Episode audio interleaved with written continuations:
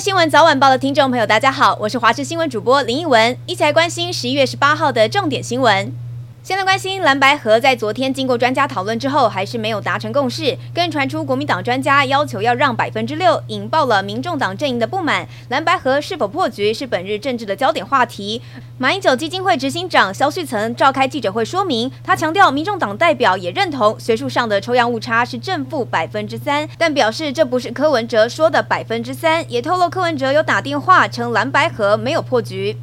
另外，为了防止可能在东亚的冲突，日本自卫队从十一月十号到二十号举行为期十一天的全国大演习，大约有三万名的兵力参加，外加驻日美军大约一万人。其中，在鹿儿岛县的德之岛，自卫队出动了 AAV 拐两栖突击队以及气垫船模拟两栖登陆作战。另外，自卫队水陆机动团也在冲绳县的无人岛鹿沙岛举行演习，将情境设定为阻止敌军登岛。除了出动步兵，也有阿帕奇直升机来参演。另外，在日本北部也会举行。行防空演练，以及针对福岛等五座核反应炉的模拟攻击。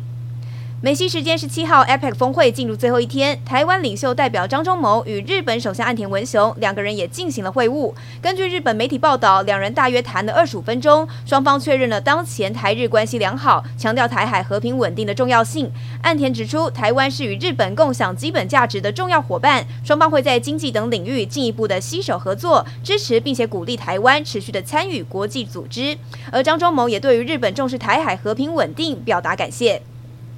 南韩执政党国民力量党十七号表示，将立法文明禁止食用狗肉。南韩过去一直有食用狗肉的传统，但随着动保意识抬头，近年多次引发争议，以及年轻世代的反对声浪。根据南韩政府统计，目前全国仍然是有一千一百五十座狗肉农场，三十四间的屠宰场，另外有大约一千六百多间的狗肉餐厅。因此，这项仍在研议中的法案会给出三年的过渡期，并且协助相关业者转型。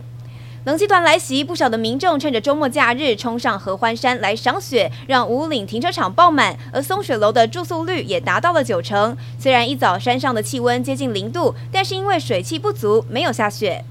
不过最近天气真的越来越冷了，受到强烈大陆冷气团的影响，今天夜晚清晨各地都偏冷，白天苗栗以北还有宜兰花莲高温十八到二十度，整天都比较低温。另外台中到嘉义以及台东是二十二到二十四度，南高屏二十五到二十六度。而未来一周的天气是冷气团将持续到明天的清晨，提醒大家要留意日夜温差，注意保暖。而礼拜日的白天开始就会逐渐回暖了，下礼拜开始预计会有一段比较稳定的天气。另外小丁你要提醒大家，明天的清晨还。是持续低温，保暖工作还是要做好。而未来一周都是晴朗稳定的好天气，可以好好把握。以上就是这一节的新闻内容，我是林文，非常感谢您的收听，我们下次再会喽。